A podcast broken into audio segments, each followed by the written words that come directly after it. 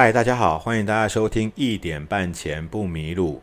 呃，今天我们呢在第三单元呢，我们要来讨论到债券哈。那呃，在这个二零二三年到二零二四年这段时间呢，由于联准会的这个升息速度放缓哦，下半年开始放缓，所以市场上呢，从本来年初就开始提到债券甜甜价，可是呢，后来呢又在大幅的破底之后啊。本来市场上的声音稍微缓和了，可是等到联准会连续呃三次的这个利率决策会议都没有升息之后呢，市场上又开始回头来讨论债券的这个呃投资呃。多数啊，还是回到 ETF，也就是债券 ETF 呢，好像似乎是一个很不错的投资标的。可是我认为啊，如果你今天对于债券有兴趣，那你至少要先理解到底债券是什么东西。我们今天把钱投到债券这个市场的时候，你可以得到怎么样的收益？如果这一点你没有搞清楚，那这个投资呢，呃，其实风险会比较大。因为你根本就不知道自己要什么的话，在这个呃进场点或者是出场点，你的评估上呢，可能判断就会错误。总不能一直只用新闻来决定呃要买还是要卖，好。那呃，了解债券的这个呃基本的认知跟架构，这是第一步。那第二步呢，你必须要对债券价格的波动啊，或者是这个呃收益率的来源变化是在哪里，你需要先啊了然于胸。那再来呢，你可能再深入一点点，你就要去了解存续期间，还有呢呃持有债券它会面临到的风险。所以呢呃，今天呢，我们就简单的来谈一下，到底什么叫做债债券。呃，债券其实非常的单纯，它的本意呢，其实就是借借条、借据。哦，你今天呢，呃，借了一笔钱给朋友，那呃，请他写个借据。哦，很可能这个我们内容上包括呢，我们先言明一下，呃，多久以后要做归还。哦，那比较细节一点是在这个呃呃，你借给他这段给他钱这段时间之内呢，他必须要。呃，每年或者是每半年，他必须要支付你多少利息？好，这个我们都把它详细的写在债券上面。可是呢，呃，写在借据上面。可是呢，呃，不管怎么样，还是有人赖账了哈。所以以债券而言呢，那它就是非。呃，这个自然人所做所提供出来的这个呃借据，那是有公开交易市场跟一定的法规在做保护的。所以，如果这一个呃债券呢是由国家所发行的呢，那就被称为呃国债。那如果呢，或者是公债了哈，是由公司所发行的呢，称之为公司债。那如果由银行所发行的呢，称之为金融债。那以这个风险而言呢，哈，理论上，好，这只能说理论。理论上呢，呃，国家债券也就是公债，它的风险相对是比较低的。那公司债相对呢比较高，因为有营运风险啊，公司可能也有会经营不善的这个一天，对不对？那呃，金融债呢，因为银行本身呢就是钱的流动的这个这一个行业，所以呢不太可能付不出利息或还不出钱来的状态，所以相对之下呢，金融债也比公司债呢感让人感觉到。呃，比较没有那么大的风险，所以以风险而言是如此。那以利润而言呢？那利润而言就差很多了哈，因为风险越高的利润就越高，你只要这样想就好了。所以，乐色债呢，就是平等很公司平等很低的债券，它的利润一定是最高的，但是它风险相对是最大的。好，理解了债券之后呢，我们来了解债券它本身会载明的是哪些东西，包含呢面额。好，这也就是这张债券它的价格是面额价格是多少？还有呢利呃这个利率，也就是呢债券的这个债息的这个利率是多少？这个票面利率呢必须要先写好。再来呢就是到期日跟多久配息的这这些细节。好，那当然呢以在公开交易市场来说，它都有一定的规定。好，这个等。不不需要我们去烦恼说跟对跟对方呢要把它讲讲好，不用，它都有一定的这个规矩哈。那会影响债券的价格是什么呢？那当然主要的呢就是这个利率了，因为票面利率蛮单纯的，就是譬如说呢，呃，我们就言明年年利率三趴，也就是假设以这个一百万作为。呃票面的这个呃价格的来计算的话呢，那每年呢呃三趴的利率就是要给你三万块的这个债息哈。那假如这个债券呢是十年期的，那就是这十年都要给你这个债券。相对的呢，我们来了解这个债券的这个价格呢会波动的原因，是因为呢它一开始的时候是折现回来，所以呢一开始的债券呢都是从啊多数都是折价发行的，也就是呢把这个未来可能会收到的这个呃。利息呢，已经先折给你了，好，那很可能用这种情况之下，到最后还本金，这是一种方法。那会影响债券价格的呢，通常是市场利率，所以也就是呢，债券值利率。好，那我想这个有个很复杂的公式，让大家要当让大家计算。我们今天来认识债券的角度，就先不讨论这个公式。你现在需要知道，至少。当你要投资债券的时候，你需要知道这个直利率的部分呢，是看起来直利率越高，表示现在债券价格越低。可是这里有一个点啊，你一定要记得，不是直利率的变动造成债券价格的变动，而是债券价格的变动造成直利率的变动，这顺序是不相同的。我们从网络上看到啊，例如说。这个美国十年期公债，它的这个值利率假设四点六趴，诶，你看到这个四点六趴，隔天你在看的时候剩下四点五趴，这个一趴不是这个利率的波动，而是因为呢价格上涨了，所以导致于它债券的值利率下跌了，这个就会这个呃，你必须要先去了解债券的价格跟值利率它是成反比的。我们从网络上查到的这个值利率只是结果哦，过程的原因是因为债券的价格的高低。好，那这一点呢，你必须要先理解之后，啊，你了解了债券的价格波动带所带来的风险，当然也有可能会你买进之后呢，债券价格下跌。哦，那你了解这一点之后呢，下一步呢，你要来理解债券跟债券的 ETF 有什么不同。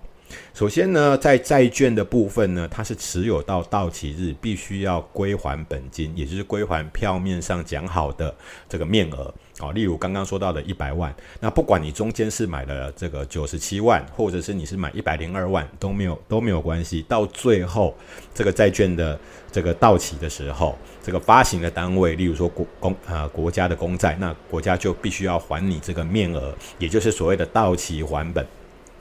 债券都是这样的状态，所以它会有一个时间。那哦，所谓的存续期间呢，指的就是呃，从你买进开始，一直到这一个这个呃还本哦，就是不整个你的投入资金可以完全还本，大概要多久的时间？好，那一定是比这个呃债券的到期日还要短哦，因为有加上债息嘛，哈。好，这个部分因为既然会还本，所以呢，在过程当中，如果价格越低的时候，理论上你可以得到的不只是票面的这个债息，而且呢还包含这个价差。所以把这个债息跟这个价差全部加起来呢，当回头去回算，就是债券的值利率了。那这个部分呢比较复杂，你只需要知道，诶，如果你单纯买债券的话，它有个功能就是呢到期会全部还本。可是呢，假如你买的是债券 ETF 的话，那就没有这个功能。好，我们举一个例子来说，现在有一个这个呃比较热门的呢，元大或者是这个国泰的这个二十年期美债。那这个二十年期美债，它的这个 ETF 名称叫做二十年期美债，所以呢，它当初的这个成分股一定是买进呃到期日超过二十年以上的债券。啊，例如他买进了二十五、二十七年，或直接去买三十年的这个公债，然后持有，持有到什么时候呢？持有到他的这个到期日已经低于二十年的时候，那他就会这个成分股当中就会把这个债券做卖出，然后呢，再重新哦换到期日更远的债券，也就是说，它是一个永续债券的概念，没有到期日。这些债券的这个成分股，它不会到期还本，因为根本就没有到期日。所以我们在投资的时候，如果你单纯投资的是债券，那没有问题，它会还，它会到期会还本，你撑得够久，就会呃面额都可以拿回来。但是如果你把你买的是债券 ETF 的话，那你的目标你就只能够单纯锁定的呃就是配息了。或者是诶有机会的话，它价格波动上带来价差，但是你可想而知哈，如果利率没有变动太大的时候，这个价差哈是不会很大的好，那呃，换句话说呢，你必须要先有准备，你的这个投入，你很单纯的就是为了要这个呃配息。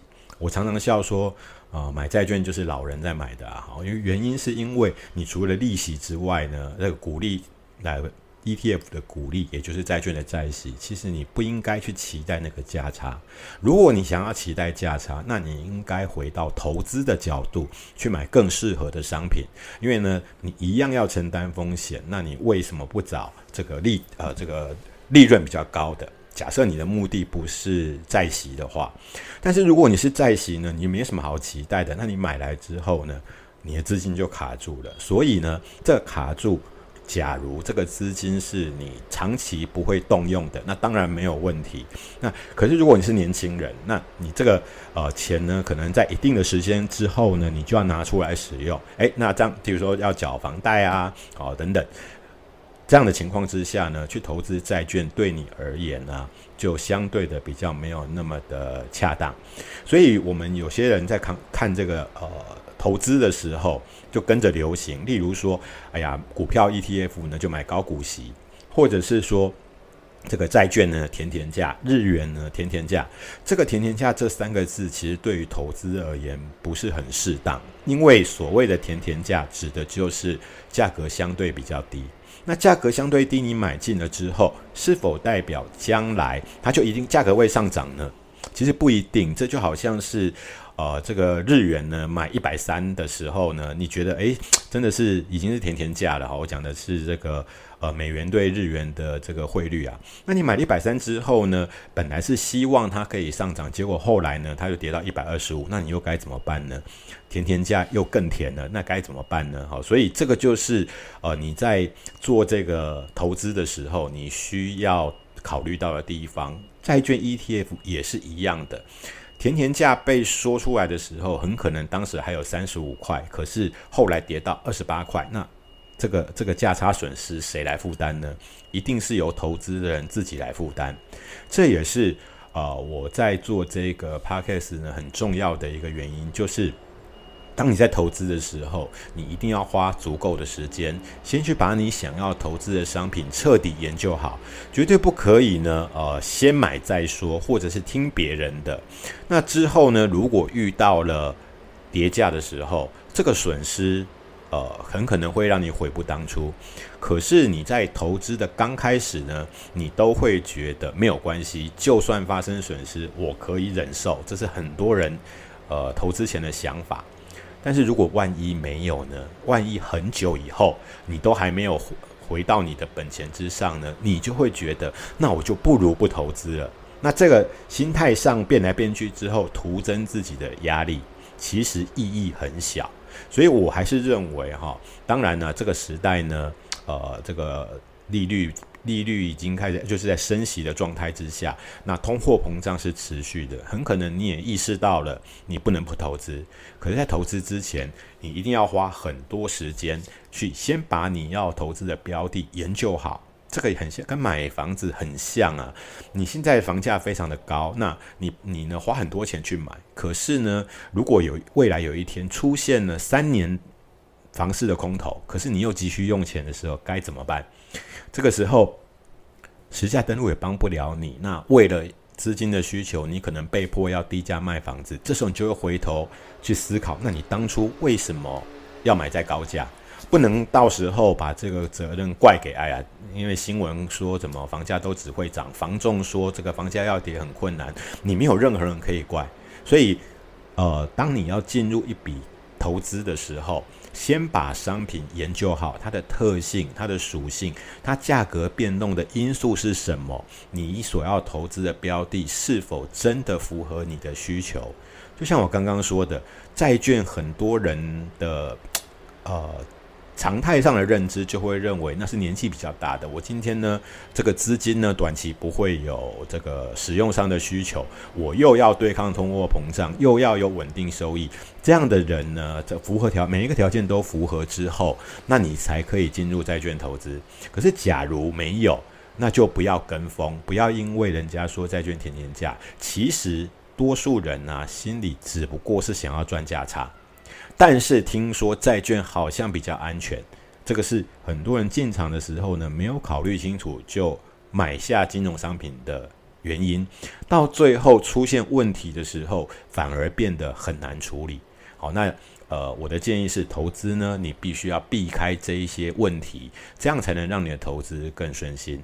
好，那我们今天的这个节目到这边，感谢大家收听。